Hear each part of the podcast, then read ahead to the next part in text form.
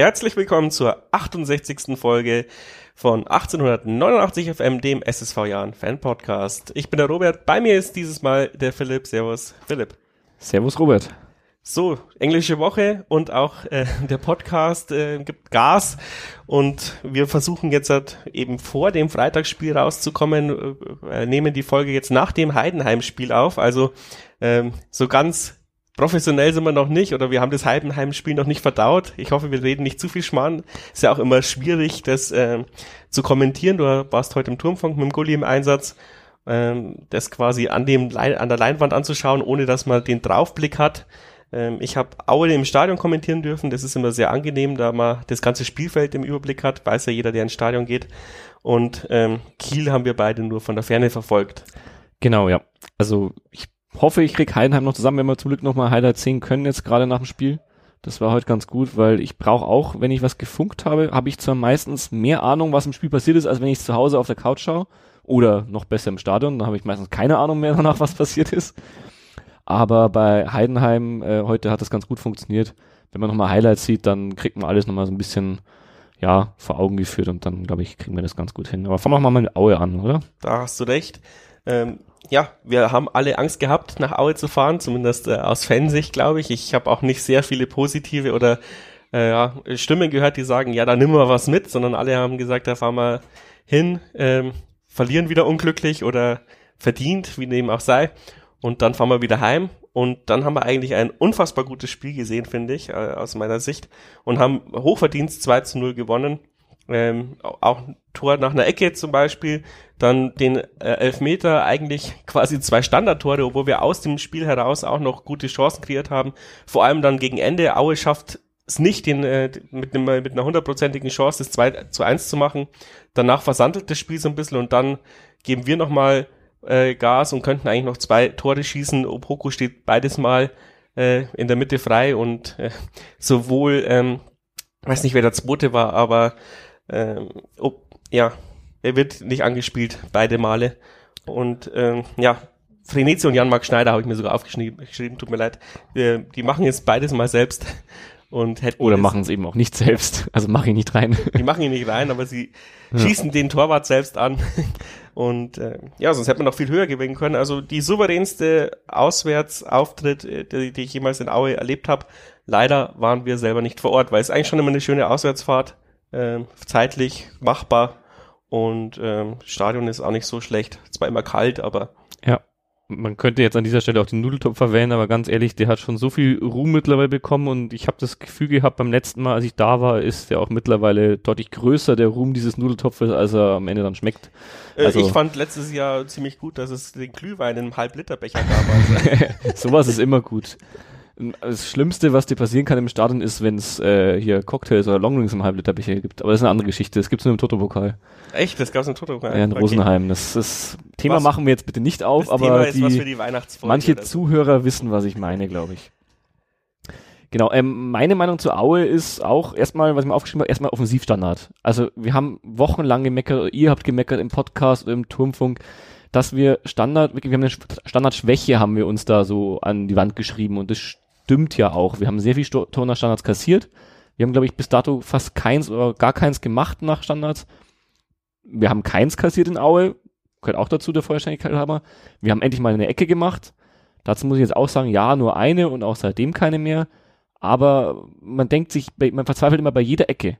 Und statistisch gesehen gehen auch bei guten Mannschaften, glaube ich, nur alle 10, 11, 12 Ecken rein oder so. Bei uns sind es halt auch mal 20, 30 gefühlt. 65. 65 hast ja. du? Oh. Okay. Aber schau, dann schaffen wir es hoffentlich früher wieder. Jetzt müssen wir mal drei Tore oder vier Tore hintereinander äh, nach einer Ecke machen und dann. Ja, den Elfer habe ich mir auch aufgeschrieben. Weiß nicht, ob ich das als Offensivstandard zählen kann. Aber beim ersten Elfer möchte ich vielleicht gleich darauf eingehen. Den hat ja noch Besuschkow verschossen. Und was ich viel schlimmer fand, der Nachschuss, ich glaube von Stolze, war auch nicht drin. Und das ist für mich eigentlich die, das viel größere Ding, weil der Mendel ist halt schon ein Viech, gerade da auch auf der Linie. Der war jetzt nicht super festgeschossen und super platziert, aber es war halt dieser klassische Ausguck-Elver, den heutzutage jeder normale Standardschütze macht. und der auch trotzdem eine Ja, Erfolgsquote von tatsächlich- 80 Prozent hat oder sowas. Ja, aber muss man sagen, Besuschkow guckt nicht aus, sondern er macht nur einen Ausguck-Elfer, ohne den Torhüter es auszugucken. hat davor, glaube ich, fünfmal in Folge funktioniert. Ja, aber nicht, weil er so gut ausgeguckt hat, sondern weil der Torwart einfach. Äh, Meinst du, weil die 50-50 Chance geschafft hat? Das würde ich jetzt nicht behaupten. Ich stand ihm find nicht gegenüber, habe nicht seine Augen dass gesehen. Die Besuschkow Elfmeter gut sind. Äh, Das macht der Stolle offensichtlich besser. Wie gesagt, normalerweise bei solchen Elfmetern verliert man kein Wort drüber, wenn er drin ist. In dem Natürlich. Fall war er halt nicht drin. Und der Nachschuss, das war für mich die tausendprozentige aus leere Tor, der muss irgendwie aufs Tor kommen. Also das hat mich eigentlich da fast noch mehr gestört. Zum Glück hat es am Ende trotzdem gereicht. Was man schon vielleicht noch ansprechen sollte, ist, dass wir uns verdammt viele Chancen rausgespielt haben. Das hat man ja auch die nächsten Spiele gesehen, auch heute gesehen.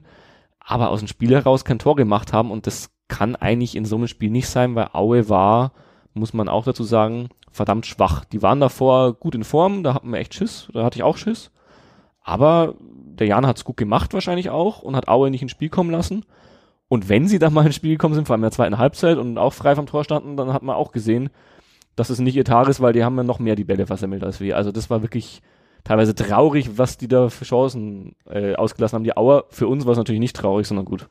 Ja, du hast es angesprochen. Äh, Erstaunlich war ja, äh, wir fahren nach Aue, wir sind das Team mit den drittmeisten Chancen, aber mit den drittwenigsten Tore und äh, also äh, mit der dritt äh, Schlechtes schlechtesten. Effizienz, Effizienz. Und Aue ist aber die, die Mannschaft mit der drittbesten Effizienz, aber mit den, äh, die drittschlechteste bei den Chancen. Ähm, haben aber, war dann überhaupt nicht effizient. Sie haben zwei richtig gute Chancen gehabt, haben sie nicht gemacht. Und wir waren eigentlich relativ effizient am Anfang, wenn du mal den Elfmeter ausklammerst, aber so waren wir relativ effizient. Und erst unsere Ineffizienz kam dann wieder aus dem Spiel heraus. Also, ähm, ja, wir, das haben wir im letzten, in der, letzten Podcast-Ausgabe, auch in der vorletzten, glaube ich, äh, gehabt. Wir sind halt einfach, wir, müssen uns viel zu viel anstrengen, um so ein Tor zu schießen. Was dann in Kiel zumindest bis zum 1 ein bisschen besser war. Das ist übrigens eine gute Überleitung gerade gewesen, äh, müssen wir fast machen, mit der Torchancenverwertung oder mit der Chancenverwertung allgemein. Kiel ist da ja nochmal, ich glaube, die waren ganz oben tatsächlich vor dem Spiel äh, gegen uns. Und das hat man dann halt auch gesehen, den Unterschied in dem Spiel, finde ich. Also man hat zwei Unterschiede gesehen, wenn ich das mal kurz vorweggreifen kann. Äh, spielerisch, von der Qualität her einfach, Kiel ist auch für Meersat hat er auch in der Pressekonferenz vor Heidenheim wieder gesagt, ist für ihn Aufstiegskandidaten, Geheimfavorit quasi für den Aufstieg gewesen vom Material her, haben sich gut verstärkt mit Bartels und das Bundesligaspieler mit verdammt viel Erfahrung. Der Lee ist auch Wahnsinn und äh, haben einfach eine riesen Qualität in der Mannschaft und sind extrem effizient, spielen guten Fußball und das haben sie gegen uns leider auch gemacht. Also darfst du es gerne noch zusammenfassen. Ich, ich brauche es gar nicht zusammenfassen nennen. Aber ich wollte halt sagen, ähm, Frenetzi hat da quasi mal endlich mal aus der Ferne sich ein Herz, ge äh, Ja. ja, ein Herz gefasst. Und ähm, ja, auch bei Aue, da waren wir, glaube ich, die, die mit Aue, die, die Mannschaft, mit die, die noch kein Fernschusstor aus dem 16er gemacht hat, äh, bis zu dem Zeitpunkt. War, war ja danach auch noch nicht. Und dann packt Frenetzi so ein Ding aus zum 1-0. Wir hatten auch noch Chancen, 2-0 ähm, und 3-0 nachzulegen. Vielleicht auch äh, bei einem äh, ja, anderen Schiri hätte es vielleicht noch einen Elfmeter gegeben bei der, bei der dritten Chance. Äh, und dann hättest du den Sack quasi zugemacht, wenn du total effizient gewesen wärst. Und so hast du sie dann zweimal, dreimal eingeladen. Und genau das meine ich. Da waren sie dann brutal effizient, haben die Fehler ausgenutzt. Ich meine, der Venezia hat auch einen Fehler ausgenutzt. Das war ja genauso ein Ballverlust von Kiel, wie unsere Gegentore später von uns einen Ballverlust waren im Mittelfeld. Venezi geht 10 Meter, hat einen Gegenspieler neben sich, nicht vor sich, also nicht in der Schussbahn, macht einen schönen Schuss. Der kann sogar noch platzierter kommen, aber der Tor hatte keine Chance. War richtig schönes Tor. Hat er heute auch wieder versucht. Heute ging er halt irgendwie 10 Meter drüber, glaube ich. Trifft er, glaube ich, auch nicht jedes Spiel so, aber hat mich sehr gefreut. Aber genau das ist der Unterschied. Das ist die Effizienz. Äh, die waren halt einfach brutal effizient und das ist für mich am Ende auch äh, effizient und das ist für mich auch eine Art von Qualität. Also das haben wir aber auch noch nie gehabt, diese Qualität. Ja, ja. Also musst du auch sagen, die letzten drei Jahre oder sind wir schon vier Jahre jetzt in der zweiten Liga? Ich höre langsam auf zu zählen hier. So schön ist es. Nein, äh, haben wir nie die Mannschaft gehabt, die jetzt spielerisch auf dem Papier irgendwie konkurrieren konnte mit dem Gros der Liga. Mittlerweile würde ich sogar sagen, können wir mit dem Abstiegskandidaten konkurrieren. Also da könnten wir uns sogar durchsetzen, eventuell ohne unsere ganzen äh, Qualitäten. Aber natürlich brauchst du die, weil auch die äh, gehen nur über Lauf, über Kampf, über Einsatz. Und am Ende kann nach wie vor, das sieht man auch wieder, dass die Liga dieses Jahr so stark, äh, so eng ist nach wie vor, kann eigentlich nach wie vor in der Liga jeder jeden schlagen. aber wenn halt so jemand, der effizient ist, wie Kiel, einen guten Tag hat, so einer wie der Bartels halt einfach einen Sahnetag hat und den hat er wirklich gehabt, äh, dann noch ein Lee neben sich, dann wird's echt schwierig, wenn du die Fehler machst, die nutzen das eiskalt aus und dann hast du keine Chance. Da hat der Onki im Jahren äh, Ground Forum eigentlich ganz gut was dazu geschrieben und hat gesagt, ähm, in den Spielen davor haben wir oft geschrieben, oh, die, wenn den richtig guten Knipser im Team gehabt hätten, dann hätten wir das Spiel wahrscheinlich auch nicht gewonnen oder dann wäre es enger ausgegangen. Äh, zum Beispiel auch bei Aue oder so, äh, oder auch die Spiele davor, Würzburg, äh, wenn die mal einen Knipser gehabt hätten, aber die äh, Genau.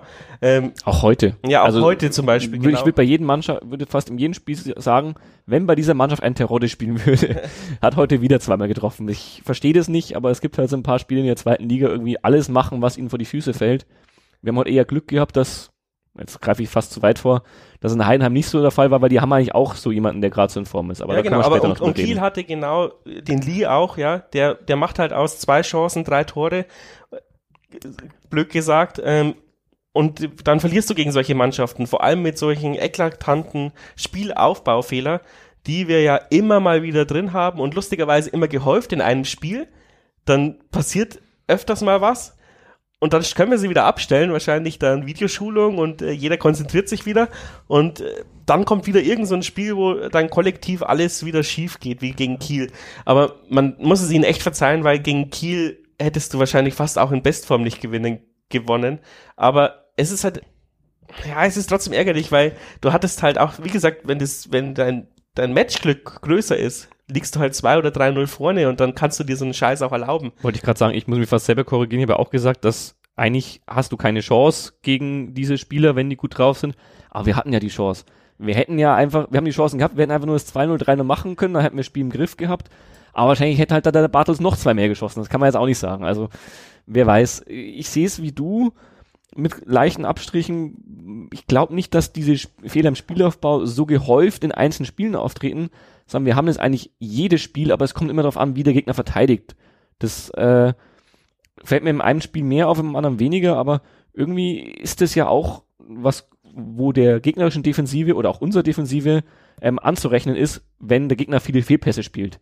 Weil du halt immer hinterherläufst und immer dazwischen gehst und sonst irgendwas. Das ist dann, wenn du gegen scheiß Gegner spielst, dann spielst du lauter Chancen und wenn du gegen guten Gegner spielst, dann hat er halt immer irgendwie einen Fuß dazwischen und geht der Ball ins Aus oder fängt den Ball ab und dann machst du selber einen Fehler und dann fängst du halt die Tore und am Ende, jetzt kommt die Phrase des Tages, äh, ist Fußball ein Fehlerspiel und wer am die Fehler des Gegners am besten nutzt, gewinnt meistens auch. Ja, und um die Zuhörerinnen und Zuhörer noch mehr zu überstrapazieren vom 1889 FM, kommt wieder dieses Kiel ist da, wo wir gerne wären. Seit sieben Jahren machen wir Turmfunk.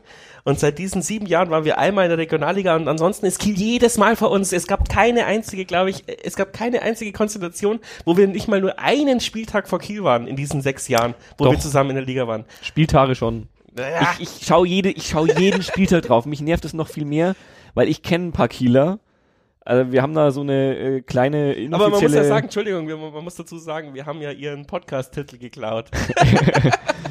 glaube ich. Ich, ich glaube, die heißen auch irgendwas mit FM. Okay, das wusste ich jetzt nicht. Da kenne ich niemanden, aber wir kennen halt einfach so ein paar Kieler Fans und äh, da wird natürlich auch immer ein bisschen der andere aufgezogen und es ist seit Jahren mein Saisonziel, klar, nicht Abstieg und wenn er nicht Abstieg geschafft ist, vor Kiel landen. Und letztes Jahr hatte ich kurz die Hoffnung, dass wir es schaffen, weil letztes Jahr sind wir ein paar Spieltage vor Schluss vor Kiel gestanden. Und dann am Ende natürlich nicht mehr. Aber ich muss dazu war sagen, ja klar. also äh, wenn wir schon bei Anekdoten sind, ähm, dafür war mein Geistes erstes, äh, mein Geistes Auswärtsspiel tatsächlich irgendwie Kiel. Ähm, da war der Stratos damals noch echt brutal locker drauf. Ich glaube, wir waren schon quasi äh, nicht abgestiegen die erste Saison. und dann standen wir da beim Mannschaftsbus und, und äh, irgendwelche äh, Kieler Fans kamen her und wollten Autogramme von mir. und, äh, weil sie dachten, ich bin irgendein Auswechselspieler oder so.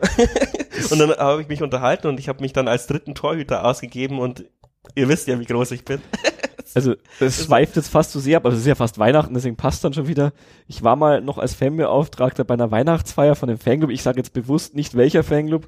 Ähm, aber da waren auch Leute dabei, die nicht so viel mit mir anzutun haben. Und ich war mit dem Alex Nanzig da, also Spieler quasi als Gast mitgebracht. Der hat auch noch seinen Cousin dabei gehabt, aber das ist eine andere Geschichte. Und dann wurde ich auch von so einer Oma, die da auch dabei war, wurde ich dann gefragt, ja, und welche Position spielen Sie denn? Und was hast du dann geantwortet? Ja, ich habe dann aufgeklärt, dass ich nur der langweilige Fanbeauftragte bin. Ich bin nicht so spontan wie du. Naja, du, du warst ja da auch offiziell unterwegs. Ich hatte da leider halt auch einen Job zu tun. Also, Ja. das heißt Job, aber. Ich bin ja immer im Auftrag des Trollens unterwegs. Ja, also Kiel, ja, an einem guten Tag wären wir da mal wieder als Sieger rausgegangen oder wenn der Gulli und ich auswärts gefahren wären, dann hätten wir da auch gewonnen. Das, der, das einzige Turmfunk-Auswärtsspiel haben der Gulli und ich da quasi kommentiert. Ähm, ja, Kiel abhaken. Das Gute an dem Spieltag, was ich noch sagen wollte, Entschuldigung, ist, da hat unten echt wirklich keiner gewonnen. Das heißt, äh, wir sind nicht nach unten ru- runtergerutscht. Ich glaube, wir haben zwar zwei Plätze verloren, weil halt im Mittelfeld die Leute gewonnen haben, aber das ist ja auch erstaunlich, weil das, den Spieltag davor hätten wir gegen Aue nicht gewonnen, wären wir brutal auf den 15. Platz gerutscht. Dann Ähm, wär's wieder losgegangen. dann wäre es wieder losgegangen. Und gegen Kiel passiert da unten überhaupt nichts. Aber jetzt regt es mich auch auf, weil jetzt spielt, glaube ich, Pauli gegen Würzburg morgen äh, oder heute, wenn der Podcast veröffentlicht wird. Vielleicht hört ihr jetzt noch davor. Ähm, und wenn wir jetzt gegen Heidenheim, gute Überleitung, eben auch verloren hätten, dann wäre es trotzdem wieder nach unten ein bisschen knapp geworden. Und dieser Punkt hält uns, glaube ich, zumindest so äh, drin, dass wir vor, vor Weihnachten nicht mehr oder an Weihnachten nicht auf einem Abstiegsplatz stehen können. Und ähm, ich habe ja groß angekündigt, im Aue habe ich ja kommentiert beim Turmfunk, Entschuldigung, und habe es abkommentiert mit, der Dezember könnte golden werden. Und ich habe mir da, da schon gedacht, Robert und Lavas scheiße, weil wir spielen halt noch gegen saugute Mannschaften und im Pokal. Und was mich aber, ähm, jetzt bringe ich lauter Themen durcheinander, ähm, im Pokal äh, jetzt so aufregt, ist, dass sie diese englische Woche vor dem Pokal, vor die Pokalwoche machen. In der zweiten, also weiß nicht, in der ersten Liga war es vielleicht nicht anders möglich, ja, wegen Europacup und was weiß ich. Aber in der zweiten Liga gab es so viele langweilige äh, äh, Wochen, wo sie locker mal eine englische Woche hätte machen können und jetzt legen sie uns zwei krasse Wochen rein. Ähm, und äh, Wiesbaden kommt da mit dem Wellness-Ding daher wahrscheinlich. Ich habe auch nicht, also ich glaube, es liegt daran, dass sie nicht in der Champions League Woche irgendwie äh, zweite Liga machen wollen. Aber warum denn nicht? Vor allem ist es 18.30 Uhr. Das ist doch, ja gut, es sind mittlerweile auch um 19 Jetzt Uhr, schaut auch glaube ich, jeder Spiele, erste Bundesliga und nicht zweite.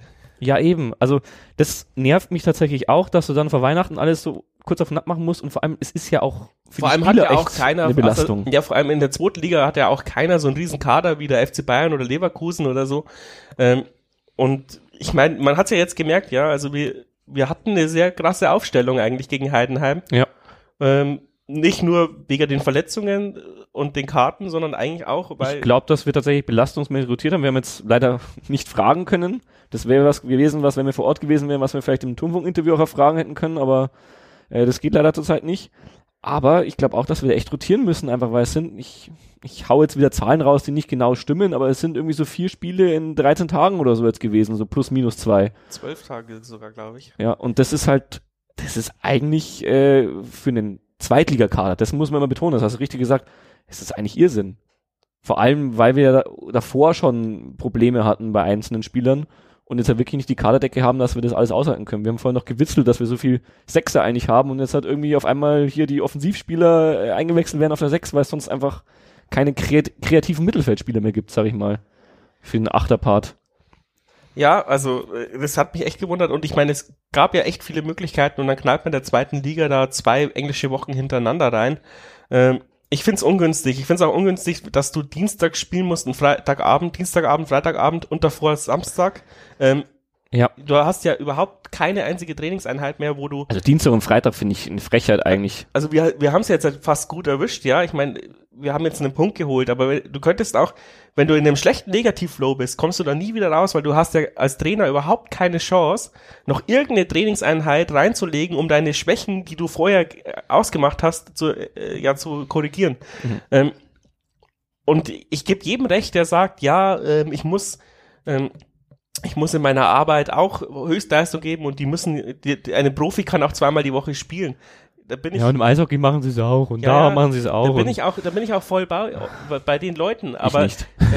Äh, ähm, ich meine halt also von, auch von der taktischen Sicht und die, man hätte es auch einfach besser planen können. Ähm, Wie gesagt, du bist es meiner Meinung nach in der zweiten Liga einfach nicht gewohnt. Der Kader ist drauf nicht ausgelegt, die Spieler sind es von der Belastungssteuerung nicht drauf ausgelegt. Und auch gerade mit der aktuellen Situation muss man jetzt auch mal sagen, finde ich es total kurzsichtig, wenn man dann alles so Ende Dezember reinpackt, das hätte man auch schon, als man den Spielplan gemacht hat, checken können, dass es vielleicht, wenn es nochmal eng wird dieses Jahr mit äh, äh, Pandemie, sag ich mal, grob umschrieben, näher braucht man jetzt auch nicht drauf eingehen, aber wenn es nochmal eng wird, dann Ende Dezember. Ja, zusätzlich Und ist es für uns auch noch Oktober. sau anstrengend, weil wir nach der Turmfunkübertragung sowieso. einen Podcast aufnehmen müssen. Ja, äh, das ist ja noch das Leichte. Schauen wir mal, wie es nächste Woche funktioniert. Dazu dann mehr. Ja, stimmt. Da, muss, da müssen wir die nächste, die nächste Podcast-Ausgabe müssen wir morsen, weil wir dürfen uns ja nicht mehr treffen. Schauen wir mal, wie das funktioniert. Remote. Ja, oder wir müssen halt mal früher aufstehen. oder wir telefonieren. Telefon was? ja, wir machen das wie äh, Olli Schulz und Jan Böhmermann. Achso, ja. Sonntag früh aus dem Bett, oder wie machen die das immer? Ja, das sagen sie, aber eigentlich hocken sie in einem 50.000 Euro Studio wahrscheinlich. Wahrscheinlich. Ähm, okay, dann lass uns über Heidenheim endlich reden, nachdem wir 20 unterschiedliche Fässer aufgemacht haben. Ähm, schwierig irgendwie. Also ich hätte es jetzt gern auch noch mal in Ruhe noch mal gesehen. Ähm, ich habe vorhin noch mit dem Kumpel geschrieben in, in WhatsApp, der hat mich gefragt, weil er Bremen-Fan ist, was, was ich zum Jan-Niklas Beste Debüt, äh, Startelf-Debüt gesagt habe. gesagt, ähm, eigentlich, ich fand es schwierig zu beurteilen. Du sagst super, weil du hast es anders gesehen als ich. Ich hatte beide Daumen hoch. Ja, ähm, ich fand halt vorher gegen Kiel und gegen Aue ähm, als Eisenwechselspieler war er hat halt, Tor offen- gemacht, war ja. halt offensiv besser. Jetzt ist Da er wurde aber auch, der wurde, das war das Lustige, Das er wurde nicht für den anderer Weggesser eingewechselt, er wurde für einen Offensivspieler eingewechselt Ja. und jeder hat dann gedacht, dass der Weggesser dann vorgeht, weil der eigentlich Flügelspieler ist und der Beste eher Linksverteidiger. Aber der Beste hat dann beide Male Flügelspieler gespielt, also vor Weggesser. Hat sich vielleicht auch mal zurückfallen lassen, aber er hat normalerweise in der Grundordnung vor ihm gespielt und zwei Tore gemacht. Muss man auch sagen. Das ist halt auch ein Sahneeinstand, deswegen hat er sich jetzt auch klar verdient. Auch ohne gelbe Karte hätte er, äh, ohne Gelbsperre, einfach zur Belastungssteuerung hätte ich fast erwartet, dass er heute spielt. Deswegen habe ich beim Weggers auch noch gedacht, ganz ehrlich, gelbe Karte jetzt ist gut, weil dann bist du wieder bei Null. Vielleicht hat er sie sich abholen müssen. Ja, und äh, dann kannst du den Beste mal spielen lassen. Ich glaube nicht, dass es Absicht war, aber wie gesagt, da hat es mich nicht gestört. Beim Wastel hat es mich mehr gestört, weil in der Innenverteidigung wieder durcheinander würfeln ist immer schwierig. Dazu kommen wir noch. Dazu kommen wir noch. Zu Beste nochmal. Ich fand ihn gut heute, jetzt aber nicht, weil er offensiv ein Feuerwerk abgebrannt hat oder sowas, sondern ja, er war Verteidiger. Er hat erstmal, ich, mir ist hinten nicht aufgefallen, das kann ich über Kennedy, dem Vertreter von Bastel, auch sagen. Mir ist nicht aufgefallen, dass er einen großen Fehler gemacht hat. Und nach vorne hat er sich schon immer wieder eingeschalten. Also es war schon Alarm über seine Seite immer wieder mal. Aber das war halt generell das Spiel. Also wir haben irgendwie wenig klare Torchancen gehabt auf beiden Seiten, also wirklich richtig klare Torchancen, dass einer frei vom Tor war, erst in der Schlussphase eigentlich. Aber es hat verdammt viel im gegnerischen Drittel stattgefunden. Es war jetzt auch kein Spiel, das irgendwie nur im Mittelkreis hin und her geschrieben wurde oder in der eigenen Hälfte. Sondern es war eigentlich immer, ging es bis ins letzte Drittel und dann kam der Fehlpass. Und das habe ich ja vorhin auch schon gesagt. Ich glaube, das liegt wirklich auch daran, dass beide Mannschaften echt gut verteidigt haben. Dazu noch so ein nass, feucht, kalter Rasen so ein bisschen, hat man zwischen nochmal gemerkt, wenn einer ausgerutscht ist. Dass es halt vielleicht ein bisschen rutschig war und ungenauer wurden die Pässe. Und wenn du dann eine Mannschaft hast, die halt wirklich viel läuft, auch heute sind wir wieder drei Kilometer mehr gelaufen als der Gegner. Letzte Woche, glaube ich, sogar sieben, obwohl wir verloren haben. Oder weil wir verloren haben, wer weiß. Und wenn du diese Intensität gehst in den Zweikämpfen und den Gegner halt auch wirklich äh, da giftig drauf gehst, dann spielt der halt auch mehr Fehlpässe. Das hast du richtig gesehen. Die haben teilweise die Heidenheim in der eigenen Hälfte, äh, also der, ich hoffe, es hat nicht genervt, aber der Müller, das muss man wirklich so rausstellen im Live-Kommentar im Turmfunk, der hat 50% Fehlpassquote gehabt. Ja, Also- war übel. Und aber das war aber eigentlich auch großer unter Fan Druck von halt. ihm. Ich bin eigentlich ein großer Fan von ihm gewesen. Für mich auch einer der besten Keeper der Liga wahrscheinlich, auch weil er so einen äh, Psychoblick hat. Ja, er hat so eine super Reaktion, er, er strahlt Sicherheit aus und das hat er heute nicht, aber auch geschuldet, weil wir ihn heute so angegangen haben. Er hat wirklich einen Fehlpass nach dem anderen. Aber das hat er auf beiden Seiten. Sowohl in der Heidenheimer Defensive, wie gesagt, im letzten Drittel haben sie es gut wegverteidigt, finde ich.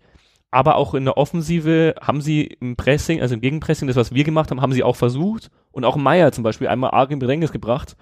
Was da auch mit, mm, ja, ich sag mal 10% Glück und 90% Können, äh, rechne ich ihm jetzt einfach mal an, gut noch äh, weggebracht hat, die Situation. Auch ein guter Keeper. Muss ich jetzt mal wieder eine Lanze brechen, weil ich so oft in meinem privaten Bekanntenkreis höre, dass äh, der Meier ja so schlimm ist. Das sind halt die Leute, die sich noch, glaube ich, so an Penke zurückerinnern und dem nachtrauern, der mittlerweile sogar sein erstes Europa League-Spiel hatte. Ja, aber das sage ich schon seit, seit Anbeginn der Diskussion. Der Penke hatte auch am, immer mal wieder so einen Bock drin und man hat ihn Pentke halt, war im 1 gegen 1 gut, aber es war kein Riesenkeeper, ehrlich gesagt. ja, also, aber er war halt brutal sympathisch. Ja, er war ein Charakterkopf, wie der Grüttner auch. Und deswegen fehlt er den Leuten halt und der Meier ist halt, ja, also auf dem Blatt strahlt er schon Sicherheit aus und so, aber er ist jetzt nicht einer, der sich zum Turm von Kind stellt und Scherze macht, ja. Und der Penke Ja. hat das halt gemacht. Und der Penke, wenn du den in der Stadt getroffen hast, der hat dich angelächelt, der hat jeden aus Regensburg gekannt. Ähm, ja, es tut halt einfach weh, aber es ist einfach unfair dem Meier gegenüber. Und was bei Meier auch noch eklatant ist, er ist ein brutal risikoreicher Spieler. Und ich habe mich am Anfang mit dem, mit, mit dem äh, Keller unterhalten, als er gekommen ist. Ähm, ich kannte ja Meier auch nicht und äh, dann hat er gesagt, ja, da müsst ihr ein bisschen aufpassen, weil der wird halt einfach auch krasse Fehler machen, aber das ist bewusst so, weil ähm, in den 90 Prozent, wo er die Bälle abfängt, wo er, wo er rausgeht, wo er das Spiel schneller öffnet, ähm, wird er uns Chancen kreieren und das ist uns mehr wert, als wenn er halt einmal äh, sich verschätzt zum Beispiel. Also und, und das macht er ja alle fünf, sechs Spiele, verschätzt Ja. er sich einmal, faustet vorbei und jeder sagt, was ist denn das für ein Blinder? Und wie viele Tore haben wir deswegen kassiert? Eins. Ja, genau. Eins, muss man jetzt auch mal sagen. Es waren vielleicht Bei zehnmal dem Spiel, wo wir eh 3-1 verloren Ja, haben. Ja, also das muss man jetzt auch mal sagen. Und Paradenquote haben wir auch vor ein paar Spielen, glaube ich, schon irgendwie gesehen. Äh, war der Beste der Liga, glaube ich, vor zwei Spieltagen oder so. ja und er hat also- irgendwie 0,8 äh, Tore vor, vor Kiel äh, pro Spiel kassiert im Schnitt. Äh, der zweitbeste Torhüter in der Liga bis, bis, na, bis Kiel. Danach habe ich die Statistik nicht mehr angeschaut. Ähm, alles spricht für ihn und ähm, aber ich kann es auch verstehen. Also ich, ich weiß es noch damals bei, bei der, also ich kann die Kritik von den Leuten verstehen, weil ich war, glaube ich, genauso unfair gegenüber von Jens Lehmann, als ich Olli Kahn-Fan war äh, in der in dieser Zeit äh, Heim-WM und so. Ähm, und da war der, der Jens Lehmann ja auch so einer, ja, der, der war ein mitspielender Torhüter und der hat halt dann alle 20 Spiele mal so einen krassen Bock gehabt äh, beim Rauslaufen, ja, was der Neuer jetzt zum Beispiel nicht mehr hatte.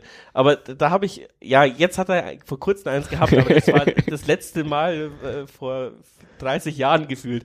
Aber ich Und- wollte auch den Neuer-Vergleich ziehen, aber mach du erstmal weiter. ja, und ich war halt immer so der Olli Kahn-Jünger und habe dann gesagt, ja, der Olli Kahn und der Olli Kahn.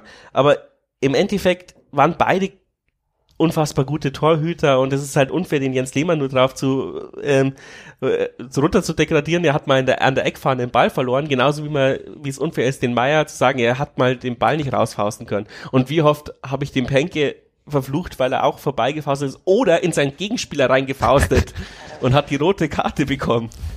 Ja, mittlerweile gibt's dafür nur noch gelb, aber wenn du dann nach dem Elfmeter den Ball wegschießt, gibt's gelb-rot. Hat ein Torhüter, der aus Regensburg stammt, letztes Wochenende auch geschafft. Der Kastenmeier in Diensten von Düsseldorf. Ah, schön, dass du es aufgeklärt hast, ey. Gegner ins Gesicht gefaustet, äh, gelb und Elfmeter und dann nach dem Elfmeter noch einen Ball weggeschossen, gelb-rot. Gut, ähm, kurzer Exkurs zu Kastenmeier beendet. Ich bin sehr froh, dass wir, geht's kein, dem Händel? dass wir keinen Kastenmeier im Tor haben, sondern nur einen Meier. Äh, ich wollte auch den Vergleich äh, zu einem ein Mitspiel. Meier? Ja, ähm, Kastenmeier und Ach so. Meier. Ja, Entschuldigung, ich wollte hier so eine Brücke schlagen für meinen Exkurs, wenn ich schon so abschweife. Ja, ja, äh, ich hätte den, den Wortwitz verstanden, aber es hat sich so despektierlich angehört. Nee, deswegen- natürlich nicht. Ähm, wie gesagt, ich halte sehr viel von ihm. Ich wollte auch den Neuer-Vergleich schlagen aus dem Grund, also ich möchte jetzt gar nicht so als Jünger dieses Reklamier am Menschen dastehen, aber am Ende hat der diese Spielweise, von der wir reden, so geprägt, auch wenn es Jens Lehmann vielleicht auch schon gemacht hat. Ich war nie ein Lehmann-Fan, ich war auch ein Kahn-Jünger, damals hatte ich noch keine Fakten oder Gründe dafür, sondern ich fand einfach Kahn toll und Lehmann nicht. Dito. Und Neuer ist halt wahrscheinlich so nach wie vor, was mitspielende Torhüter betrifft, das Nonplusultra oder zumindest der, der diesen Stil äh, in, letzten, in den letzten Jahren wirklich äh, auf ein neues Level gehoben hat. Sowas kriegst du in der zweiten Liga nicht. Aber, wie dir Keller äh, gesagt hat, wir wollen so einen Torhüter. Wir wollen das vor allem auch für unser Spiel mit den langen Bällen wahrscheinlich auf unsere äh, großgewachsenen Stürmer. Und das, äh, ja, wenn du das in der zweiten Liga haben willst, dann kriegst du das halt nicht ohne, ich sag jetzt mal Trade-off, also Nachteil. Und du musst ja auch sagen, wenn du, wenn du fairerweise die, die Spiele unter Penke und sowas äh, beobachtest, ging auch, glaube ich, im Keller sehr oft auf die Nerven, dass hohe Bälle einfach immer fast ein Tor waren damals zu der Zeit. Und wir wollten einfach einen Torhüter, der auch mal rauskommt und die Dinger abfängt und nicht auf der Linie kleben bleibt. Ähm, ob das jetzt besser oder schlechter ist, habe ich jetzt keine Zahlen, Es kann ich hat einmal nicht funktioniert, ansonsten Und- genau, für mich immer. Also ich find's gut. Ich find's super, wenn er rausläuft und den Ball abfängt, weil auch als Kommentator ist es immer viel schöner, einfach zu sagen, oh, er hat ihn. Und nicht, ähm, ja, fuck, er hat ihn wieder vorbeigefäustet und jetzt ist wieder Halligalli im 16er. Ähm, es ist, glaube ich, auch eine Geschmackssache, ja, weil ich glaube, Torhüter, entweder man mag den mitspielenden Typen oder man mag den Typen, der halt super geile Reflexe auf der Linie hat. Meistens gibt's nicht beides in Kombination. Und wenn es beides gibt, ist er halt Nationalspieler. Ähm, und alle, die halt so den Meier so ein bisschen kritisieren, die werden ihn noch vermissen, weil ich befürchte nämlich, dass wenn der weiter so gut spielt, dass der halt nächstes Jahr weggetradet wird. Ja.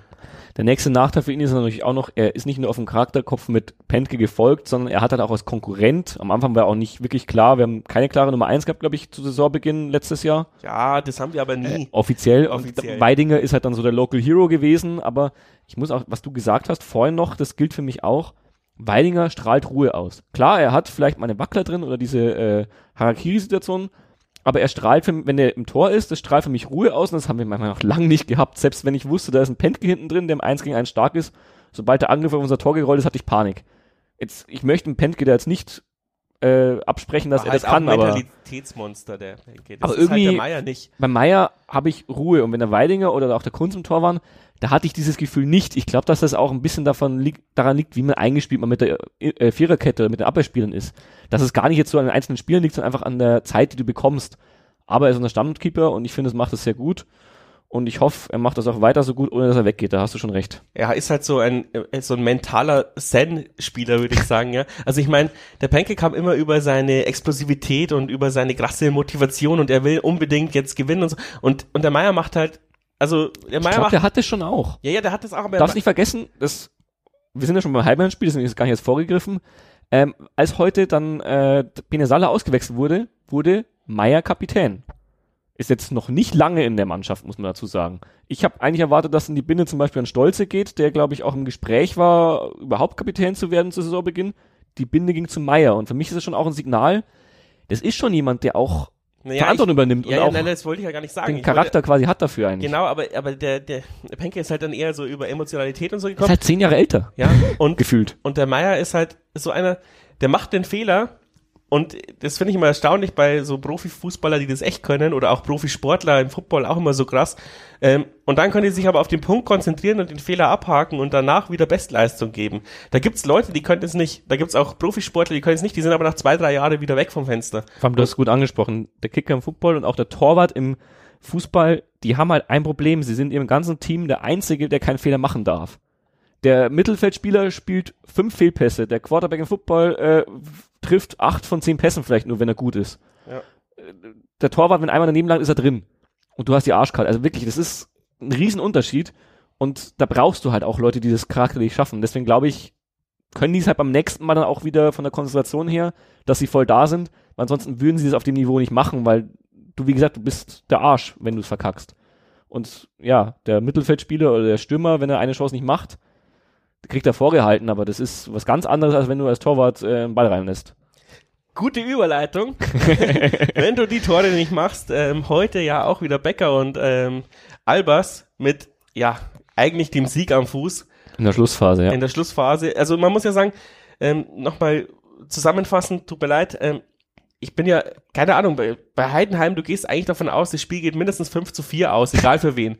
Und heute sehen wir dann ausgerechnet bei so einem Spiel ein, ein taktisches 0-0.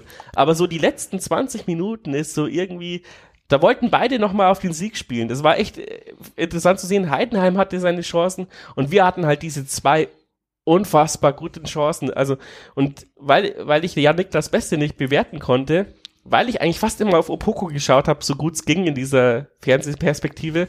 Tut mir leid, dass ich da, dass wir da immer wieder meckern müssen. ähm, und Opoko war auch erst die letzten 40 Minuten gut, fand ich. Also am Anfang äh, war er wieder sehr bemüht und das ist mir schon öfters aufgefallen, nachdem er eingewechselt worden ist. Er versucht aber erst die ersten 10 Minuten alle Zweikämpfe zu gewinnen, schafft er nicht. Und dann versucht, dann, dann schafft er es irgendwie immer sein Spiel hinzubekommen. Und ich meine, der, der Kerl könnte der Unterschiedsspieler diese Saison noch werden oder in der Rückrunde. Diese zwei Pässe, also die, die, die sind erst. Eine war überragend. Das ist so ein Pass, wenn den äh, vor ein paar Jahren noch ein Iniesta oder äh, irgendwer anders bei Barcelona oder meine auch Thiago bei Bayern, wenn der den spielt, dann geht der durch alle Medien weltweit und wird gefeiert. Ja. Also der Pass auf Becker, das war wirklich, das war Wahnsinn. Das, das war Champions League reif und das kann der. Das wird der auch öfters abrufen. Das ist wieder so eine Geschichte. Der Kerl ist jung, der, der braucht seine Zeit und ja, wir werden ihn vermissen, wenn wir ihn wieder zurückgeben müssen. Es ist halt ich möchte ihm jetzt überhaupt, ich kenne ihn nicht persönlich, ich habe ihn nicht kennengelernt, ich möchte überhaupt nicht in seinen Charakter reinreden. Ich freue mich, wenn er länger äh, da bleibt. Aber es wird wahrscheinlich auch wieder so eine Laie sein. Aus Hamburg muss man ja auch sagen. Zurück, ein Spieler sein, der sich dann auch zu höheren Berufen fühlt und wenn es nicht reicht für Hamburg, falls sie zum Beispiel nächste erste Liga spielen, ich meine, sie haben jetzt Terodde, die Chance ist groß, äh, dann wird er halt zum nächsten guten Zweitligisten ausgeliehen oder sonst. Oder das ist halt wirklich Karriereleiter einen Schritt hoch. Ich befürchte, wir werden ihn nur ein Jahr hier sehen und dann hoffe ich, dass er dieses Jahr besonders gut macht.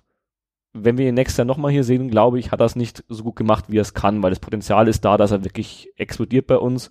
Und wenn man ehrlich ist, wir haben jedes Jahr einen Außenspiel, der explodiert. Ich nehme auch gerne zwei, aber äh, einer wird es machen dieses Jahr. Ja, Opoko und Beste werden ziemlich äh, durch die Decke gehen und dann sind sie weg. Aber ich will gar nicht so schwarz malen, weil ähm, es ist eigentlich geil, dass die Beste da sind. ist zwei Jahre. Das war so. das Wichtigste für mich zu Saisonbeginn, weil wir haben jetzt jedes Jahr einen Linksverteidiger ah, ausgeliehen. Ah, normalerweise und Beste wurde gleich für zwei Jahre ausgeliehen.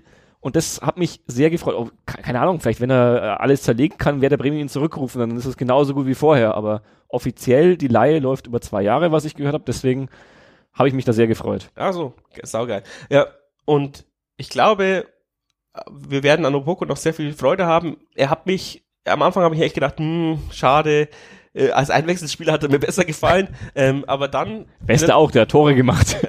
Stimmt. Dann in der zweiten Halbzeit war er echt gut und eigentlich hätte man es dann gewinnen müssen. Also die Chance vom, vom Becker, es tut mir echt leid, als Stürmer muss irgendwann der Knoten platzen. Du, er wird nicht viele Einsatzminuten bekommen, ja. Er muss sich diese zehn Minuten hat er sich auch erkämpft. Er spielt auch immer relativ gut, weil sonst würdest du ja auch nicht zu dieser Chance kommen. Das ist ja auch immer das, ich fand das, ich war ja selber Stürmer und ich habe auch sehr viel verbockt und aber ich fand dann immer unfair, dass die Leute quasi nicht gesehen haben, dass ich aber überhaupt diese Chance hatte, ist ja schon sau viel Arbeit. Aber natürlich wirst du als Stürmer wieder fünf Euro in den Topf an Tore geben. Deswegen stehst du jetzt im Tor, oder? Und darfst keine Fehler mehr machen. Nein, weil ich klein und dick bin, deswegen stehe ich im Tor. Sehr gut. Ja, ähm, ich sehe es nicht ganz so. Also finde schon, dass es eigentlich ein gutes Spiel war. Das habe ich ja vorhin schon gesagt, es ist irgendwie komisch. Es war 0-0, aber es war kein schlechtes 0-0. Ich habe nachher noch, danach nochmal geschaut, es waren irgendwie 11 zu 10 Schüsse aufs Tor. Habe ich auch nicht gesehen, dass es diese Anzahl an Schüssen gab. Aber es fand das ganze Spiel eigentlich für mich nicht zwischen den nee. Strafräumen, sondern an den Strafräumen statt, wie ich vorhin schon gesagt habe. Und dann äh, in den letzten Minuten kamen halt die richtigen Torschancen noch dazu. Das stimmt. Ja, mir geht's jetzt gar nicht mehr um das Heidenheim-Spiel, sondern generell, ja. Also so. ich wollte einfach auf, auf den Punkt kommen, wenn, wenn wir ein, wenn wir einen Knipser hätten, ja. Terodde nehme ich sofort, wenn den wer anders zahlt. Ja. ja, aber das ist dann auch die Frage, ja, weil du sagst ja selber, der, der steht ja auch nur richtig. Der, der macht ja auch Stimmt, nichts Außergewöhnliches. Ja. Und man muss ja sagen, Kalis Kana macht ja auch immer was Außergewöhnliches, um dann einen Abschluss hinzulegen, wo du einen Semmelkorb nachwerfen musst, weil er verhungert. Kann man jetzt auch nicht, nicht. auf Kalis Kana beschränken, sondern auf alle da vorne, aber gebe ich dir ja. recht. Am effektivsten ist noch der Albers und der wurde, glaube ich, heute wirklich ein bisschen geschont und der Abschluss war dann auch zu ungenau, muss man auch sagen. Ich glaube, und heute war aber kein Albers-Spiel. Es tut mir leid, weil normalerweise die Albers-Spiele sind, wenn wir über die Flanken kommen und der kann einen Kopfball machen. Ich glaube, 60 oder 70 Prozent seiner Tore sind mm. über den Kopf oder also zumindest oder Flankenbälle. Und ich fand, er hat sofort für Torgefahr gesorgt. Also ja klar, aber heute kamen sehr wenige Flanken, fällt mir gerade auf. Aber vielleicht auch einfach, weil er nicht dabei war und die langen Bälle auch von Meier aus der eigenen Hälfte, die gingen alle auf Kaliskana. Hat er teilweise auch gut gemacht. Hat teilweise auch mit der Brust runtergenommen. Aber ähm, das ist wirklich was, wo wir Albers, glaube ich, brauchen, so auch als Grüttenersatz. Diese langen Bälle, so als Zielspieler im Mittelfeld, ist nach wie vor eins unserer Mittel. Da müssen wir uns jetzt auch nicht schlecht reden. Das ist für mich legitim in dieser Liga. Funktioniert auch. Ich, das Faszinierendste für mich eigentlich in dieser Liga ist, und nicht nur für uns, sondern auch bei fast jedem Gegner, es ist total egal, wer das Kopfballduell gewinnt. Also es ist wirklich, es geht eigentlich immer um den zweiten, dritten, vierten, fünften Ball. Und am schlimmsten wird's dann, da hat der Gulli heute, glaube ich, mal zwei Minuten sich im Wolf kommentiert, wenn es wirklich zwei Minuten hin und her geht, Kopfball, langer Ball, wieder rausgeprügelt, wieder Kopfball, hin und her. Und es geht eigentlich nur drum, wer den Ball dann sichert und zwei, drei Stationen weiterspielen kann und den Ball kontrolliert nach dem langen Ball. Und da sind wir ziemlich gut. Und zwar nicht, weil wir das Kopfballduell gewinnen, das machen wir auch oft genug, aber das ist eigentlich das Seltenste. Also das ist fast immer ein Tor, wenn du den Ball wirklich gezielt verlängern kannst auf einen Mitspieler und der dann frei durch ist. Meistens gewinnt der andere das Kopfball, dann bist du wieder dran und dann vertendest selber den Ball wieder. Also das ist ganz kurios, das fällt mir auch schon seit zwei Jahren auf. Und ja, du brauchst halt den Spieler, der das ein bisschen präziser hinkriegt als die anderen. Und da war Grüttner so einer und das ist Albers diese Saison für mich auch gewesen. Das habe ich bei Kaliskana jetzt heute nicht ganz gesehen. Dafür hat er andere Qualitäten. Er muss halt einfach nur, glaube ich, das Selbstvertrauen haben im Abschluss. Das glaube ich auch bei Becker. Irgendwie ist bei Kaliskana nach wie vor der Knoten nicht geplatzt, äh, obwohl er ja sein Tor eigentlich schon hatte. Wo jeder gesagt hat, jetzt ist der Knoten geplatzt und das ist er halt nicht. Ja, aber das ist halt dieses typische Jahn-Ding, wir holen halt die Spieler aus der Regionalliga und die brauchen halt dann eine Zeit lang. Und ich glaube schon, wenn wir das durchhalten, diese, diese vergebenen Chancen, dass irgendwann mal ähm, werden sie die Liga zerschießen, wenn sie da bleiben. Und einer von beiden wird auf jeden Fall, glaube ich, der, der Knoten richtig platzen und dann werden wir spätestens nächstes Jahr die Rendite schöpfen. Aber bis dahin ist es halt dann schon so, dass wir, glaube ich, schon kritisieren dürfen, dass das halt nicht so klappt. Ja. Ich wollte eigentlich auch noch um auf die Verletzten eingehen, aber haben wir ja sehr viel jetzt schon gemacht. Also das, ja, ich weiß es nicht. Du bist ja ein, ein viel längerer Jahren-Fan als ich. Und ja. Und aber es war ja damals schon eklatant, also vor zehn Jahren oder so hattest du ja immer die halbe Mannschaft verletzt gefühlt. Im Winter halt. Du hattest immer die Seuche nach dem Winter, war klar, spielst mit der Rumpfmannschaft. Genau, und das haben wir ja echt total in den Griff bekommen, vor allem in dem neuen Stadion. Und ich weiß nicht, wie viel dieses DFB, ähm, ähm, haben ja extra so ein Vorsorgezentrum bekommen. Ich äh, glaube, es ist eher tatsächlich die besseren Trainingsbedingungen, dass wir mehr Plätze jetzt haben, bessere Plätze. Und halt wissenschaftlichere Trainingssteuerungen. Definitiv. Haben, ja. Der Trainerstab, glaube ich, allgemein. Und das hänge ich jetzt nicht am eigenen Trainer, am eigentlichen Trainer fest, sondern eher an dem, was außenrum ist. Ja, man muss welche Leute man vor allem außenrum als Co-Trainer nimmt. Das kommt eher von oben dann, glaube ich, dass du dir halt einen Co-Trainer suchst, der darauf achtet. Vielleicht auch, dass der Mannschaftsarzt dann mehr mitzureden hat als bei anderen Vereinen. Und äh, ja. Ja, und du hattest, hast ja auch eine relativ stabile, äh, zum Beispiel der Andi Gehlen ist auch schon seit äh, sechs Jahren im Verein. Ähm, ja, wenn uns ein Co-Trainer oder sowas nicht von Augsburg abgeworben wird, dann haben wir die meistens relativ lange. Also ich glaube, alle Co-Trainer oder sowas ja gut, ein oder zwei sind vielleicht mit einem anderen Trainer mitgegangen, aber das meiste ist mittlerweile in Augsburg oder war zwischendurch in Augsburg. Damals mit äh, Weinzel hat er irgendwie seinen Co-Trainer mitgenommen und dann noch ein Tobi Zellner, das Jahren Vorstandsmitglied zu dem Zeitpunkt, wenn mich nicht alles täuscht, oder Aufsichtsrat, äh, noch als Co-Trainer mitgenommen. Und jetzt haben sie sich einen Babuschak ja auch geholt, äh, herrlich dann nach Augsburg. Das hat mich sehr geärgert, weil irgendwie, wie gesagt, alles, was bei uns gut ist und funktioniert, landet dann irgendwie in Augsburg und funktioniert da meistens auch nicht. Also muss man auch dazu sagen. Oder nicht perfekt auf Dauer. Aber egal, das war schon wieder ein Exkurs. Kein Problem dafür. Ist Aber ich glaube auch, dass die. Trainingssteuerung und wirklich die, äh, ja, die Professionalisierung, sage ich mal, so des Trainerstabs, das ist ja auch immer die Frage, äh, wenn man bedenkt, dass gerade die Co-Trainer und auch der Torwarttrainer die letzten Jahre, wenn ein neuer Trainer kam, eigentlich immer schon da waren oder von uns verpflichtet wurden und dass nicht der Trainer gesagt hat, hey, ich habe hier noch meinen Kumpel, mit dem ich auf der Schule war, den nehme ich mal mit. Ich glaube schon, dass in der Bundesliga die Trainer, die das machen, dass diese Kumpels aus der Schule wahrscheinlich gar nicht aus der Schule sind, sondern dass die echt Ahnung haben. Aber es ist eben üblich, dass du als Trainer da Mitspracherecht hast mit deinem Co-Trainer. Und der Jan hat da relativ klar gesagt, hey, der Mersat, der war bei uns schon seit 2007, seit er Spieler ist, der bleibt da, der ist Co-Trainer und mit dem musst du zufrieden sein.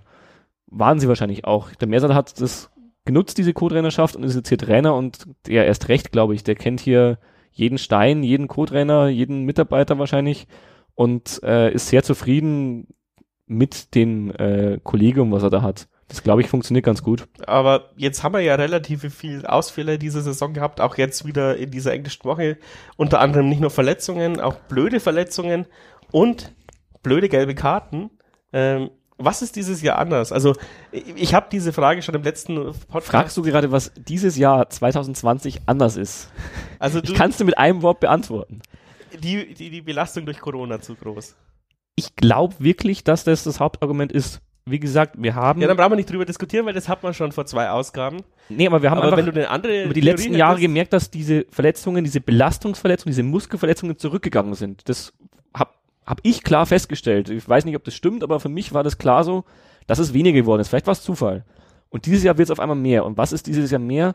Die Winterpause war kürzer, die Winterpause war anders. Du hast mitten in der Saison, im Saison-Highlight eigentlich, wo alle irgendwie spitz waren quasi, dass die Saison zu Ende geht und auf äh, bisschen die Haarspitzen motiviert und austrainiert, hast Unterbrechung gehabt. Alle mussten zu Hause trainieren. Wir sind jetzt auch kein FC Bayern, der jedem da einen Kraftraum reinstellen äh, kann in die eigene Wohnung. Ich weiß nicht, wie sie es gemacht haben. Sie haben es nicht schlecht gemacht, wir haben die Klasse gehalten. Aber ich glaube, dass es alleine das schon für die Belastung was anderes war. Dann war die Sommerpause anders. Und jetzt, wie gesagt, jetzt hast du im Dezember so eine dumme englische Woche auch noch reingeknallt. Das macht's auch nicht, oder zwei sogar hintereinander. Das macht's auch nicht besser. Ich glaube wirklich, dass wir mit unserem Kader das von der Belastungssteuerung einfach nicht mehr so ausgleichen können und dass wir am Ende jetzt wieder in alte Muster verfallen. Das halt einfach, ja, im Winter, wenn es kalt ist, die Muskeln vielleicht nicht perfekt aufgewärmt ist, dann ab und zu auch mal so eine Muskelverletzung dazukommt. Dazu mal ein bisschen Pech, glaube ich, beim Gimba ist es ja so eine, der hat eigentlich erst nur einen Bluterguss gehabt, was jetzt nicht mal so schlimm klingt und auch nicht für so schlimm erachtet wurde. Und dann hat sich das in so eine Geschichte entwickelt, wie wir dieses Jahr schon bei Jan Schwartz hatten, dass es irgendwie dann noch mehr wurde. Genau weiß ich jetzt nicht. Ich glaube, bei Jan Schwartz waren dann irgendwelche Verklumpungen im Blut, was ganz komisch eklig klingt. Ich weiß nicht genau, was bei Gimba ist, aber es wurde auf jeden Fall miteinander verglichen, dass es jetzt eben auch was Schwereres ist, was äh, länger dauert und das tut uns halt verdammt weh. Also das, die, das muss ich echt sagen, auf der 6, das glaube ich, tut uns extrem weh. Das haben Olli Hein und äh, Christoph Moritz hat gut gemacht. Auch Jan Schorsch reingekommen ist, hat das erstaunlich gut gemacht. Ich sag erstaunlich, weil ich mich wundere, dass er auf der Position gespielt hat. Ich glaube einfach, weil, es, weil er wirklich auf der 6 gespielt hat. Er hat sich nicht noch irgendwie nach außen fallen lassen oder sowas. Die meiste Zeit war im Mittelfeld. Hat wahrscheinlich wirklich klar die, die äh, offensive Position bekleidet, also ein bisschen Spielaufbau. Aber das hat er wirklich sehr gut gemacht. Also es äh, hat mir gut gefallen, was er da gemacht hat.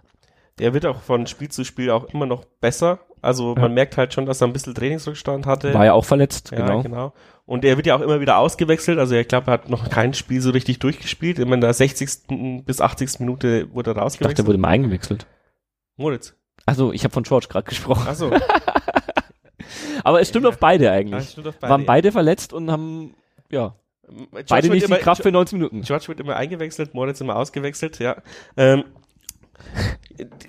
ja, gute Überleitung, Wechsel. Ähm, Mersat wurde verlängert, jetzt nochmal um zwei Jahre vorzeitig. Und es gab einen großen Kritikpunkt, das waren die zu späten Wechsel. Und heute hat er ja in der Halbzeit und dann relativ früh, ich glaube in der 60. einmal und dann in der 70. und dann nochmal in der 89. gewechselt.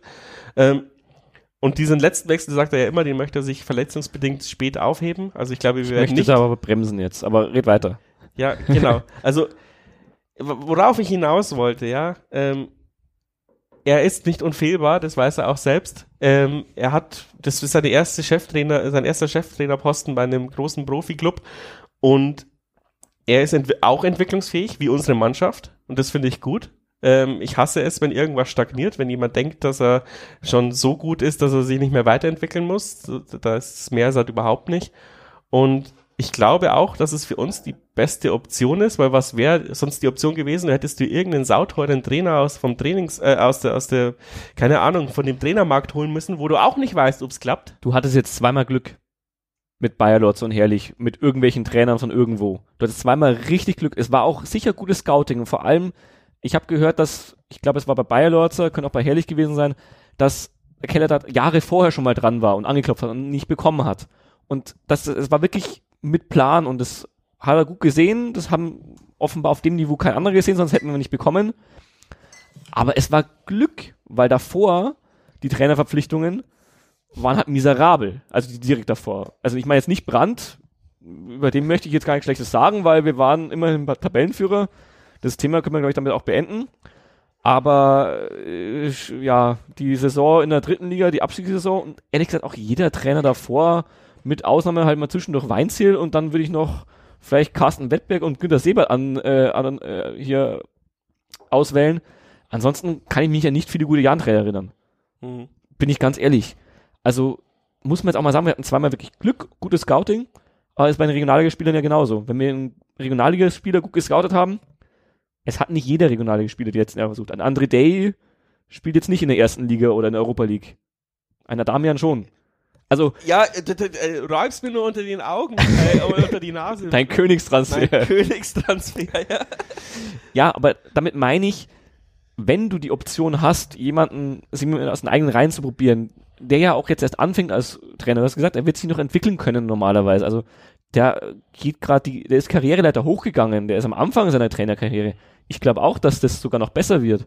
Und jetzt muss ich doch bringen. Eigentlich wollte ich Statistik nicht bringen, weil sie gar nicht mal so Und er vorteilhaft ist, ja besser geworden, finde ich. ich habe mir von unserem äh, Podcast Chefstatistiker Tobi Braun eine Statistik raussuchen lassen über den Punkteschnitt vom äh, Achim Das- Heiko und Mersat. Das heißt, du hast ihn auf Transfermarkt schauen lassen, weil du zu faul warst. Weil das ist ja. Ja, er hat gemeint, er findet schneller als ich. Ja. Ich habe ihn gefragt, ob er es parat hat und wenn nicht, dann schaue ich selber nach. Er meint, er findet schneller als ich.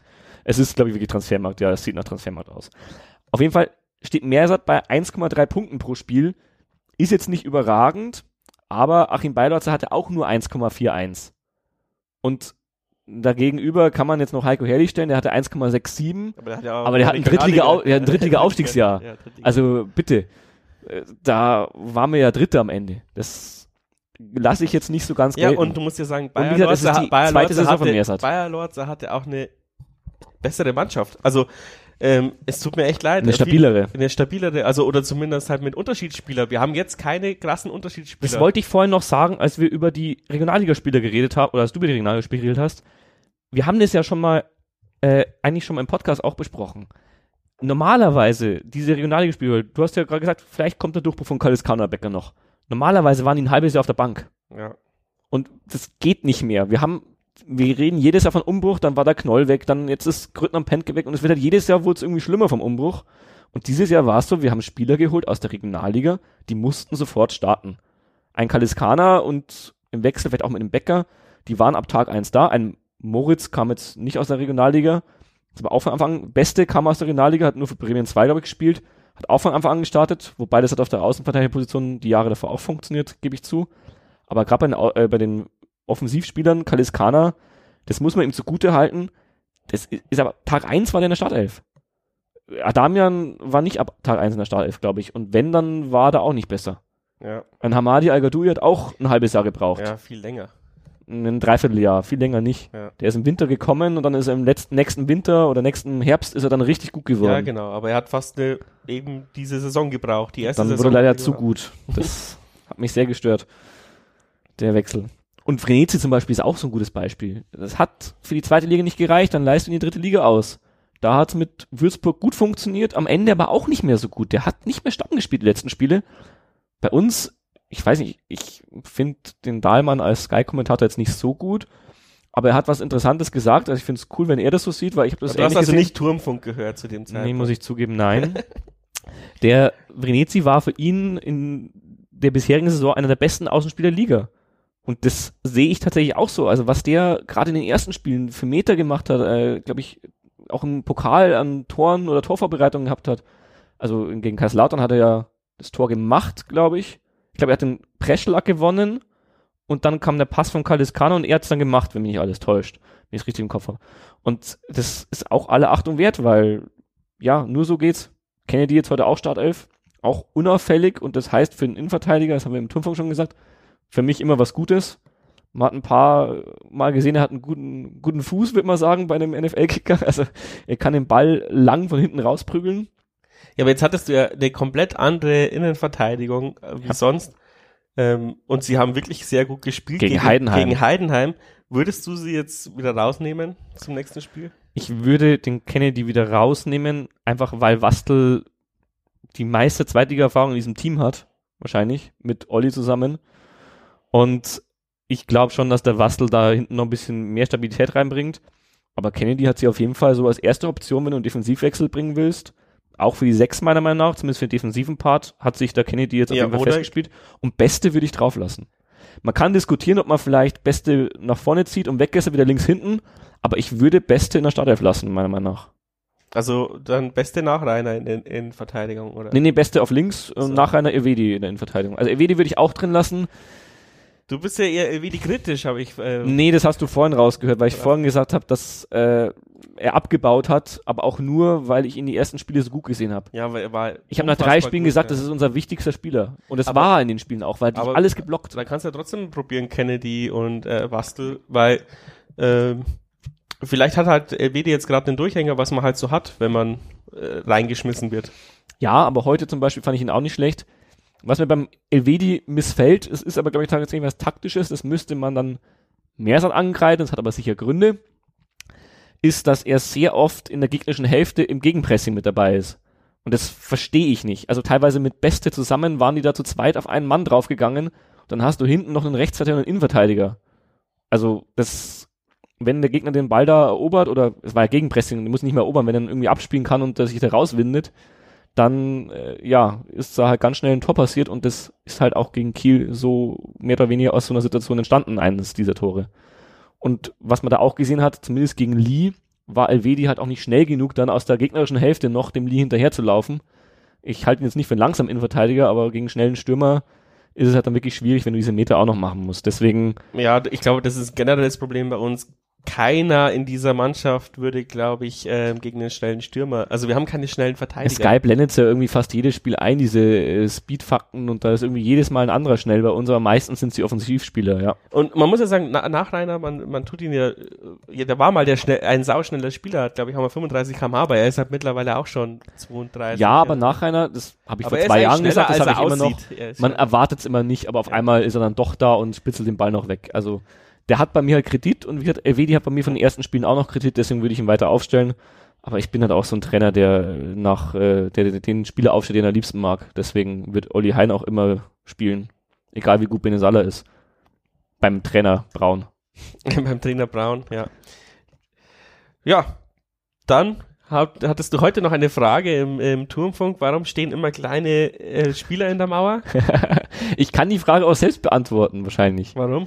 Weil gerade bei so einem Ball zumindest, wo dieser Freistoß war, wenn der reingechippt wird, der große Spieler halt den rausköpfen soll in der Mitte. Vermutlich. Genau. Deswegen Aber beim direkten Freistoß muss ich halt einen Mittelweg finden und nicht den kleinsten Spieler irgendwie. Warum? Äh, die Mauer steht ja nur da, damit die, äh, damit der quasi aufs Tor chippen muss und nicht mit voller Karacho. Und dann ist der Torhüter ja dafür ja, der da. Ball ging halt durch die Mauer aufs kurze Eck, aber ja, hat aber, funktioniert, er war nicht schnell genug. Aber wenn er den fester tritt, ist er drin, meiner Meinung nach. Na, dann muss er ihn schärfer treten und dann kann auch ein 2-Meter-Typ in der, in der Mauer stehen und, und, der, und, und der tritt ihn dann scharf rein. Hat er funktioniert. Ja. Meier war da. Weil sonst wird ja auch im Training diese Holzmauer überhaupt nicht funktionieren, weil die springt ja gar nicht. Aber da gibt's da ja. So einen wackelwackelarmigen Hast noch nie das Training in FIFA gespielt? Da gibt, manchmal ist die Holzmauer nämlich auf extra so noch so ein Podest drauf, damit die höher ist. Ja, hast du mal in der Kreisklasse gespielt? nee. Da kannst du froh sein, dass du, dass die überhaupt noch Köpfe haben. Ich habe in der A-Jugendgruppe gespielt, für mich hat's nicht gereicht. da habe ich mich verletzt, das war auch besser so, glaube ich. Also ja, wie, wie jeder von uns. Wenn wir, nicht, wenn wir uns nicht verletzt hätten, dann wird man natürlich jetzt beim Jahren spielen. Ja, jetzt, sonst würde ich jetzt in der dritten Mannschaftsgruppe spielen wahrscheinlich. nee, da wäre ich auch zu voll dafür. Genau. So, ja. Halt, Nein, eins noch. Du darfst gar nichts mehr sagen. Meersat. weil wir ja jetzt schon Meersat so viel gelobt haben, ich möchte noch eins mehr sagen zu Meersat, weil mich rückblickend das wirklich aufregt, was vor ein paar Jahr, Wochen dadurch einzelne Blasen ging. Das war diese Facebook-Blase, wahrscheinlich noch diese Forumsblase, die lese ich eh nicht. Aber diese ständige Kritik, ganz ehrlich, wir haben jetzt gegen die Gegner gewonnen, gegen die wir gewinnen müssen, was wir wohlgemerkt die letzten Jahre nicht gemacht haben. Da haben wir meistens gegen Hamburg gewonnen und gegen die Ge Gegner, die unten drinstehen, haben wir dann verloren. Dieses Jahr ist anders. Da haben wir gegen die Gegner gegen die gewinnen müssen wie Würzburg, um denen, die schön unten zu halten, damit die ja nicht jetzt halt sich wieder davon erholen. Die waren dann schon wieder im Aufwind, als sie gegen uns gespielt haben. Gegen die haben wir gewonnen. Und am Ende ist Mersat letztes Jahr Zwölfter gewesen. Das muss für jeden Jahrenfan mit Hirn reichen. Und ja, wir hatten dieses Jahr einen krassen Umbruch, aber wir waren auch dieses Jahr noch keinen Spieltag schlechter als Platz 13. Und deswegen, ja, die Liga ist eng, es sagt noch nicht viel aus, aber auch die Bestandsaufnahme aktuell, da kann keiner sagen, dass es nicht reicht. Wenn nee. wir am Ende Platz 15, ich glaube 16, nee, 16 ist Relegation, oder? Ja, Wenn wir am Ende Platz 15 sind, reicht's mir auch noch. Ist mir scheißegal. Es geht um den Nichtabstieg und wenn was anderes sagt, sorry, der hat die letzten Jahre irgendwie Größenwahn bekommen, weil ja, wir haben viel zu viele Spieler verloren, als dass wir davon reden können, dass wir jetzt dieses Jahr mal oben angreifen, weil wir uns ja in der Liga etabliert weißt haben. Du, haben weißt du, was das große Problem ist? Die Leute haben einfach ihr scheiß Smartphone in den Griffeln, während sie Sky schauen und ich meine, wir regen uns beim Turmfunk ja auch auf. Ich habe heute beinahe die, die, die Leuchte kaputt getreten, als, der, als der Bäcker äh, das Tor nicht gemacht hat. Und wenn ich das Smartphone in den Griffeln hätte, dann würde ich auch in Facebook reinflamen und sagen, oh, die sind scheiße und jetzt keine Ahnung und wieder treffen wir das Tor nicht und was. Das, was du halt im Stadion sofort dich hingrantelst. Legt eure verfickten Smartphones weg während diesen 90 Minuten. Ihr blamiert euch. Diese, eins, diese Facebook-Wahnsinnig-Gruppe, die ist unter der Woche so gut, aber am Spieltag ist es eine einzige Fremdschäm-Scheiße. Und tut's einfach eure Smartphones weg. Ich möchte aus dem Protokoll bitte streichen, dass die unter der Woche gut ist. Ich finde ich schon teilweise. Ja. Also, ähm, und du sagst es, also wir sind am 12. Spieltag. Wenn ich mich nicht ganz verzähle, ist der 17. Spieltag dann die Hälfte. Also fünf Spieltage haben wir noch und wir brauchen noch vier Punkte, um im Soll zu sein. Also das ist so die Hälfte der 40 Punkte, die man vermutlich braucht, um nicht abzusteigen. Und wir werden ja wohl noch in den fünf Spiel Spieltagen ein Punkt pro Spiel schaffen. Oder nicht mal 0,8. Und Ähm, Achtung, für die Leute, die äh, nach nächsten Niederlage wieder kratteln, es wird schwer. Jetzt geht es erstmal gegen Hamburg und gegen HSV, also stellt euch schon mal drauf Das ein, wir können Weihnachten alles kaputt flamen. Das, das, haben wir, das haben wir letzte, das haben wir letzten Podcast auch gesagt und dann gewinnen wir gegen Dann Aue. fliegen wir im Pokal noch in Wiesbaden raus und dann wird der Trainer wieder angezählt. Äh, wenn wir gegen im, im Pokal wir gegen Wiesbaden rausfliegen, äh, dann äh, gehe ich ins nächste Training und grätsch sie auch um. Also, also Da kenne ich noch ein paar andere, die das, glaube ich, so sehen, ja. Ja, ähm, nein, äh, unterm Strich möchte ich sagen, wie du schon sagst, Selbstrelegation und du steigst nicht ab.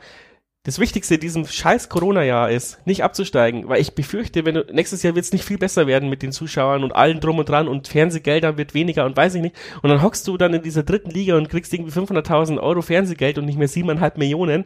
Ähm, da wird so viele Vereine zerbröseln. Uns würde es, glaube ich, nicht zerbröseln, weil Keller genug ähm, seriös wirtschaftet. Aber du kommst da wahrscheinlich jahrzehntelang nicht mehr aus dieser aus diesem Abwärtsstuhl raus. Und ich glaube auch, dass es noch einige, die nicht so seriös gewirtschaftet haben wie wir, trotz guten Platzierungen zerbröseln wird. Ich, wir machen da vielleicht mal eine Finanzfolge draus, weil zum Beispiel ich kann mir zum Beispiel nicht vorstellen, wie Karlsruhe sich diesen Kader leisten kann es ohne wird dieses Fernsehgeld. Jahr einige zerbröseln, weil Ja. ich nicht glaube, dass in dieser Saison noch viel mit Zuschauern ist und ich, ich sag's jetzt einfach mal, so als Prophezeiung, self-fulfilling prophecy. Ich glaube, es wird im März, spätestens im Mai, wenn es bis dahin keine Zuschauer geben wird, und das sehe ich aktuell schwarz, wird den einen oder anderen Zweitligaverein erwischen. Uns nicht, da bin ich mir sicher, uns auch zu Saisonende noch nicht ohne Zuschauer, weil ja, es hat öfter mal geheißen, auch von Jahren wird es dann irgendwann eng, aber eng heißt nicht insolvent. Eng Ja. heißt beim Jahren, dann werden anders irgendwelche Mittel aufgetrieben. Das glaube ich, halten wir noch ein bisschen länger durch. Ich sehe aber allerdings in der dritten Liga, sehe ich sogar anders als du, ich glaube in der dritten Liga hätte auch der Jahren schwierig ohne Zuschauer, weil halt du nur von Zuschauereinnahmen Ja, lebst deswegen sage ich, also dieses Jahr musst du unbedingt in der zweiten Liga bleiben. Wenn du übernächstes Jahr absteigst, theoretisch irgendwas, dann wirst du das wieder über, dann wirst du das auffangen können. Aber ich glaube, jeder, der dieses Jahr absteigt, Würzburg, pa stell dir vor, Pauli steigt ab, ja? Aber die können- unbedingt heißt auch ohne Transfers. Ich habe das heute bei Heidenheim auch extra rausgestellt. Die haben sieben Millionen eingenommen, alleine mit dem Dorsch und mit dem, äh, wie heißt er, den Kleindienst. Und ein Jahr davor haben sie, glaube ich, auch irgendwie zehn Millionen für den äh, Stürmer, der nach England gegangen ist und dann nichts reißt, äh, bekommen. Und die haben dieses Jahr zwei Millionen ausgegeben und haben sich im Kader definitiv optisch verschlechtert. Klar, sie haben jetzt Glück, dass sie den Stürmer von Kaiserslautern geholt haben, haben sie einen guten, gute Wahl getroffen, der jetzt alles zusammenschießt, neun Tore geschossen hat. Aber auch die mussten kleinere Brö- Brötchen backen. Und denen geht's gut. Die sind etabliert in der zweiten Liga. Die machen das, was wir machen wollen. Weil sie einfach schon seit Jahren da spielen und sich wirklich etabliert haben. Aber auch die haben den Gürtel enger geschnallt und genau das macht der Jahr natürlich auch. Also dieses Jahr nicht absteigen heißt nicht im Sommer einen Brasilianer holen. Wir haben ja schon einen Brasilianer. Der Bäcker muss nur treffen. Grüße an Tali. so, jetzt haben wir wirklich, Jetzt sind wir fertig. jetzt haben wir alle gegrüßt. Tobi Braun, Tali war schon da, der Lautenschlager, glaube ich, wurde mal erwähnt. Gulli können wir auch grüßen, der sitzt immer noch da und hört sich das an. Gulli, Gulli hat man schon über Kiel. Ähm, ja, quasi eine schöne Folge unter der Woche äh, im Eilverfahren aufgenommen. Und ja, ich, ich weiß es nicht, wie, wann die nächste Folge ist. Wir müssen echt schauen. Wir müssen überhaupt schauen, dass wir unsere Turmflugübertragungen hinbekommen. Dann ist Weihnachten. Ähm, wir werden wieder auf Sendung gehen. Schaltet eure Podcatcher ein auf Empfang und wir hören uns auf jeden Fall. Ich hoffe noch dieses Jahr, aber ich kann es nicht tausendprozentig versprechen. Aber ich gebe mein Bestes. Also wünschen wir an dieser Stelle einfach mal ein frohes Fest und einen guten Rutsch ins neue Jahr, falls es doch nichts mehr wird. Genau. Zumindest ein frohes Fest können wir schon mal wünschen. Auf jeden Fall. Vielleicht schaffen wir ja auch noch äh, Weihnachtsfolge. Ja, einfach über, ich schicke dir eine Sprachnachricht und dann kriegen wir das schon irgendwie hin. Okay. Habe die Ehre. Servus.